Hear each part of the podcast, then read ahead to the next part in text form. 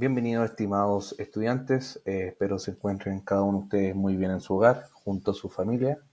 Eh, los quiero invitar a ver el siguiente video, que es de hidráulica número 2, que corresponde a la sección de generación en el sistema de hidráulica. Así que eh, a prestar mucha atención y cualquier duda, la próxima clase la vamos a resolver. Así que harto ánimo, estimados alumnos.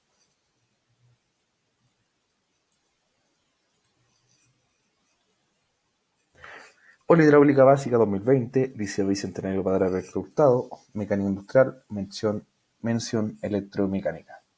Módulo Detección de Fallas, presentación número 2, profesor Rodrigo Ogas Orellana.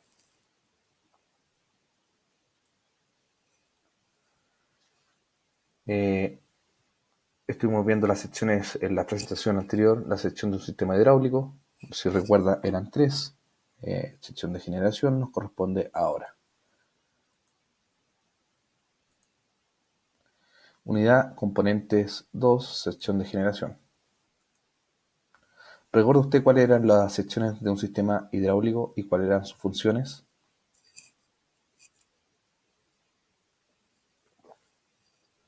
¿Recuerdan ustedes chicos o no? Eran tres secciones, sección de generación, sección de control, sección actuadora. Y la que nos compete ahora, sección de generación, transforma la energía que activa el sistema en energía hidráulica. ¿Podría usted identificar la sección de generación? ¿Será este? ¿Será esto otro? ¿O será este? ¿O será este? En realidad solamente es la bomba y el depósito hidráulico. En algunos casos se contempla el motor eléctrico, pero en algunos otros no. Pero recuerden, ¿cuáles son los dos principales componentes de la sección de generación? La bomba hidráulica y el depósito hidráulico o el estanque hidráulico.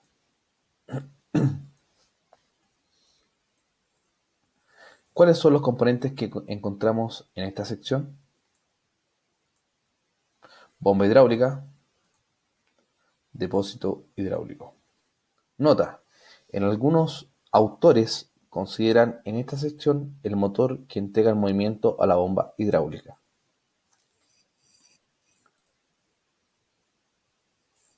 Entonces nos vamos a observar estos dos componentes que sin lugar a dudas son eh, completamente importantes en un sistema hidráulico. Eh, vamos a comenzar con el depósito o estanque y después seguiremos con la bomba hidráulica. ¿Cuáles son las funciones principales de un depósito o estanque hidráulico? Las funciones principales de los depósitos son, número uno, almacenar y abastecer el fluido, eh, de fluido el sistema. Dos, ayudar a regular la temperatura del sistema. Tres, proteger el fluido contra la suciedad y cuerpos extraños. Cuatro, liberar de burbuja el aire contenido en el fluido.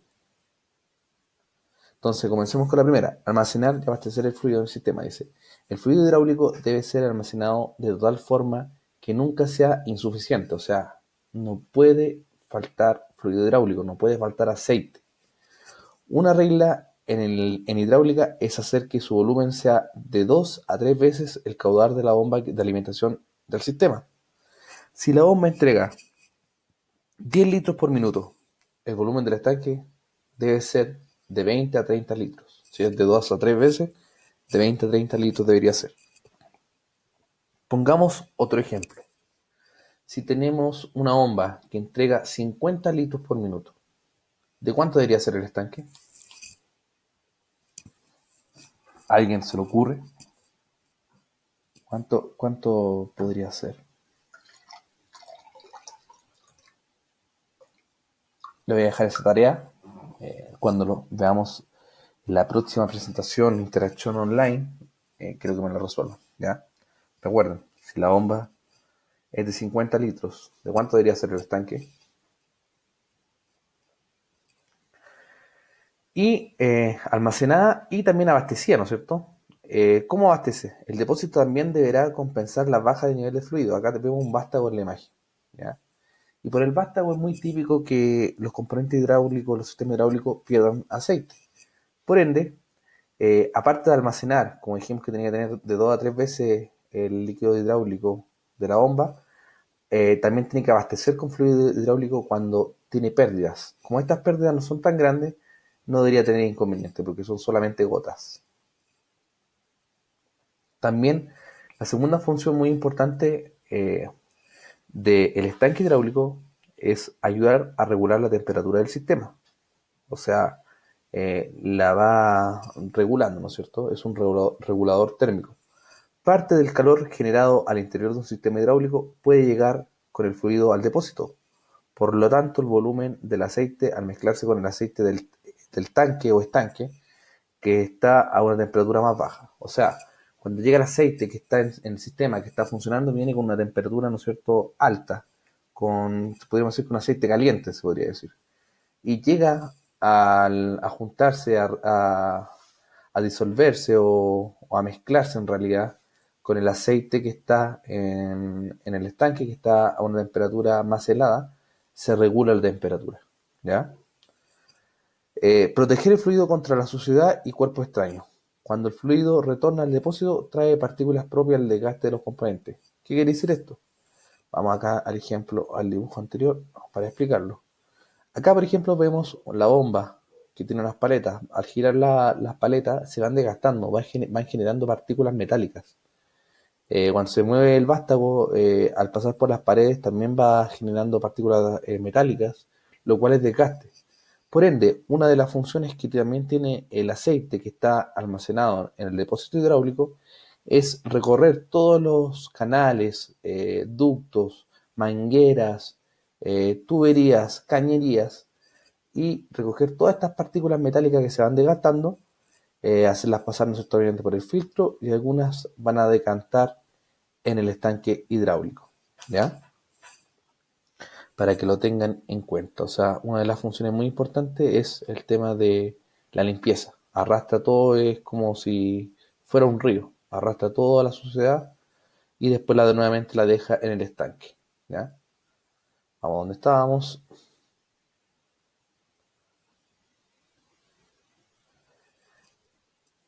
Número 4. Libera burbujas de aire contenidas en el fluido.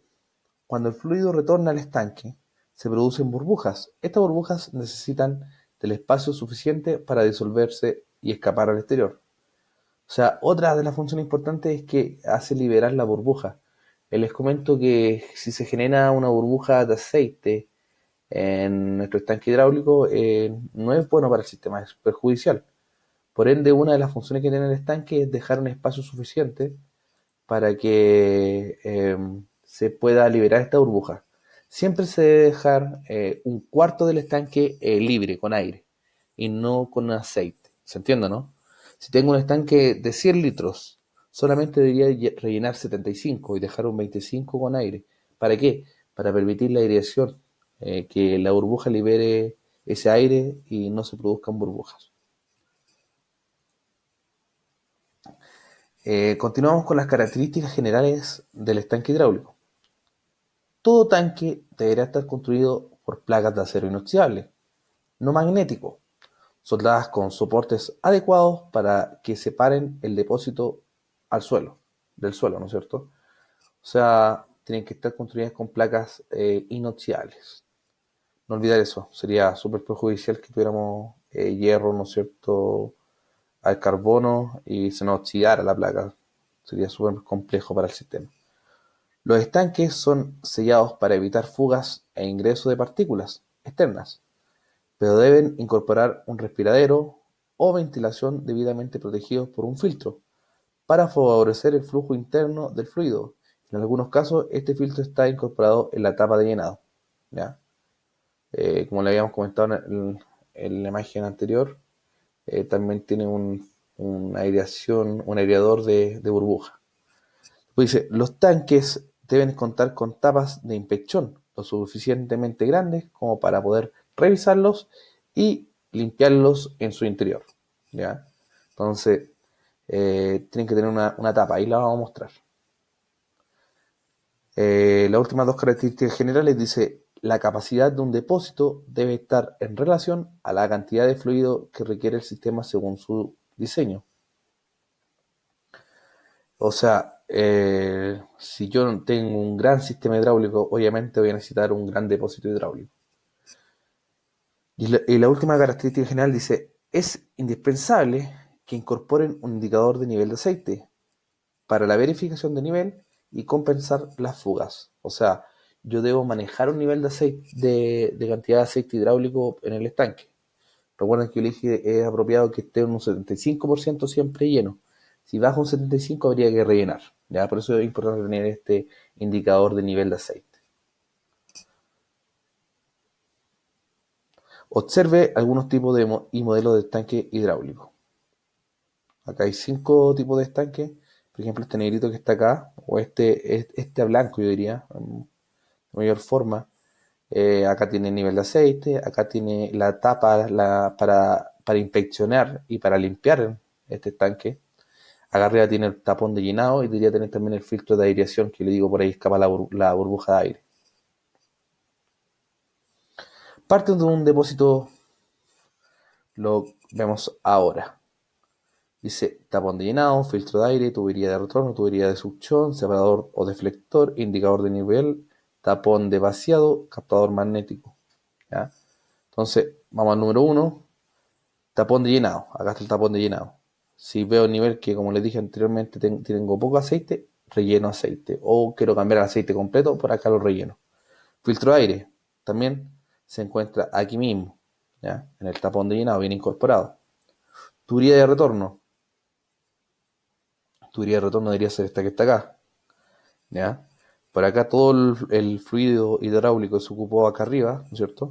Debería estar eh, retornando por esta tubería. Eh, de succión. Por acá debería succionarse nuevamente para introducir aceite hidráulico al sistema. Separador o deflector es esta pared o esta plaquita que tiene acá. Es para cuando yo, como les dije anteriormente, todo sistema hidráulico tiene un desgaste metálico. Por ende, cuando retorna el aceite hidráulico al estanque, va a botar también partículas de, hierro, metálicas. Eh, y la idea es que no se vayan a estar nuevamente, se incorporen estas partículas metálicas al sistema, que las succione. Por ende, se pone un deflector o una pared o un separador, ¿ya? Para que solamente todas estas partículas metálicas eh, queden acá, ¿ya? 6. Eh, indicador de nivel de aceite. Le había comentado que es súper necesario el nivel de aceite para controlar. 7. Tapón de vacío, que sería este de acá. 8. Captador magnético también va en el tapón de vacío. O sea, acá en el tapón de vacío lleva aparte un imán incorporado que capta todas estas partículas metálicas. Eh, también da la oportunidad de que el calor del fluido se disipe por las paredes del estanque al exterior. O sea, recuerden que cuando retorna el, fluido hidráulico viene con una temperatura, o sea, un aceite, podríamos decir que viene caliente, y con el aceite que está un poco helado acá en el estanque, se mezclan estos dos y eh, posteriormente eh, baja la temperatura del aceite que se utilizó recién.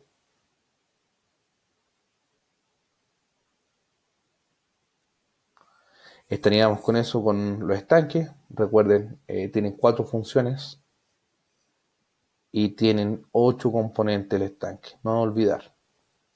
Vamos con la bomba hidráulica. La otro, el otro componente importante es la sección de generación. ¿Qué cree, que, ¿Qué cree usted que es una bomba hidráulica? Se lo ocurre chiquillo, ¿no? Chicas, chicos.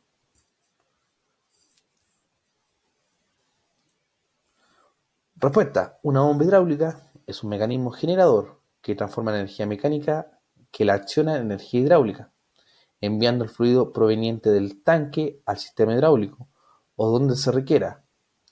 El accionamiento de la bomba puede ser entregado por un motor eléctrico, un motor térmico o la simple acción entregada por la fuerza motriz de una persona. O sea, podemos tener una bomba incorporada con un motor eléctrico, térmico o una persona puede mover esa bomba. Acá tenemos el ejemplo de una bomba manual, ¿no es cierto? Con una palanca, una persona lo mueve hacia arriba hacia abajo y va sacando agua. Y tenemos acá también una bomba que está incorporada a un motor eléctrico. Ahí se nos salió. Volvemos. Ahí sí. Bomba hidráulica. La bomba hidráulica no generan la presión del sistema. Ellas solo envían el fluido al sistema hidráulico. La presión se logra por una resistencia al flujo. Recordar esto, chiquillos. Las bombas no generan presión, solo generan caudal. Ejemplos de algunas bombas. Ahí tenemos una bomba manual, ¿no es cierto? Y otra bomba hidráulica. Bomba hidráulica. La cantidad de fluido que envía la, bomba al sistema se denomina caudal. Se expresa en litros por minuto o galones por minuto ya que corresponde al volumen de fluido que entrega la bomba por unidad de tiempo. O sea, ¿cómo se miden las bombas? Eh, se miden por litros por minuto o galones por minuto. Eh, acá podemos ver eh, una bomba hidráulica de paleta, ¿no es cierto? Acá debería estar conectado con un motor térmico o motor eléctrico. Ya, dice, las clasificaciones más comunes de la bomba hidráulica eh, son según la forma de entregar el caudal o su construcción. Vamos según la forma de entregar el caudal. Según la forma de entregar el caudal, bombas de caudal fijo y bombas de caudal variable. Bombas de caudal constante o caudal fijo. Entregan siempre el mismo caudal, o sea, el mismo volumen de fluido por unidad de tiempo, Eventualmente se podría variar el caudal modificando la velocidad de giro de la bomba. Acá tenemos eh, una bomba, ¿no es cierto? Eh, que es de caudal fijo. Este tipo de engranaje, este tipo de pistón. Bombas de caudal variable. Son capaces de variar el volumen de fluido que entregan en unidad de tiempo, aunque no varíe la velocidad de giro, esto es posible debido a los dispositivos y mecanismos incorporados en el interior de estas bombas. Ahora vemos una bomba de caudal variable. O sea, para recordar y resumir, una bomba de caudal fijo quiere decir que entrega siempre los mismos litros eh, de aceite, los mismos litros de agua por unidad de tiempo, en este caso por un minuto. O sea, si esta bomba, eh, fabricante, yo voy a, no sé, voy a, al Home Center Sodimac y les compro ahí a ellos y le digo que quiero una bomba de 100 litros, que me entregue 100 litros por minuto. Ellos me entregan esa bomba. Si yo la quiero dar a su máximo potencial, ¿cuántos litros me debería entregar? 100 litros por minuto. Si yo le quiero eh, bajar al mínimo de potencial, 100 litros por minuto. ¿Por qué? Porque su caudal no varía. Y en el otro caso que habíamos visto, caudal variable, si voy al Sodimac y le pido una bomba de caudal variable, eh, me dice que su caudal varía de 100 a 200 litros. Entonces, eh, voy y la pongo al, mínimo, me va a entregar 100 litros, la pongo en, el medio, 150 litros, y la pongo a nivel máximo, 200 litros por minuto. ¿Ya? Esa es una diferencia de bombas, bombas de caudal fijo y caudal variable.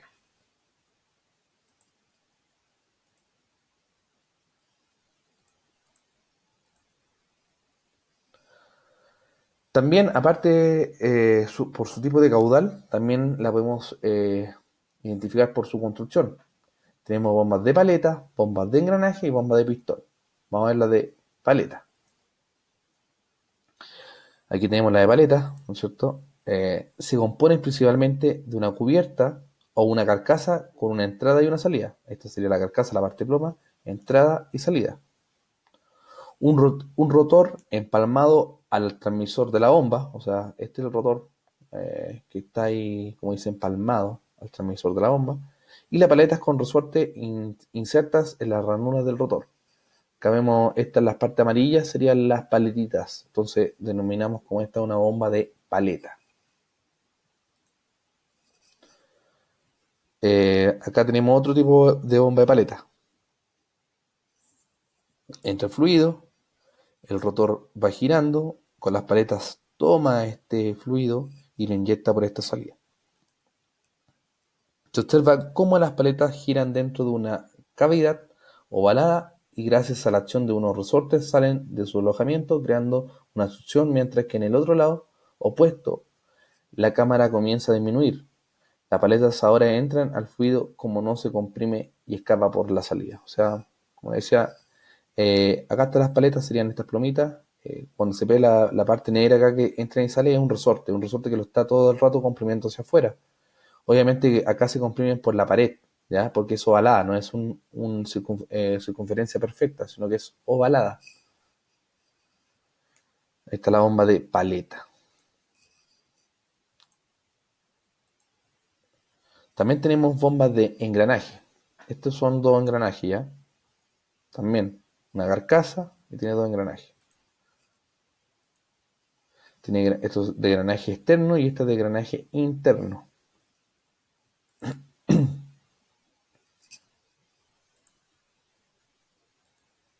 También tenemos bomba de engranaje tipo lóbulo. Es un engranaje especial que se llama, denomina lóbulo. Bomba de engranaje tipo rotor. Es otro engranaje.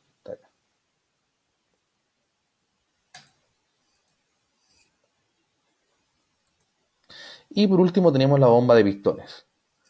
Funcionan según el principio que un pistón moviéndose alternativamente dentro de una cámara o cilindro, aspirando el fluido al retraerse y lo expulsa cuando se entiende o baja eh, por la válvula. Eh, es ayudada por dos válvulas, se caracteriza por alcanzar presiones muy altas. Esta bomba pueden ser de caudal fijo y caudal variable. Acá tenemos eh, la bomba de pistón.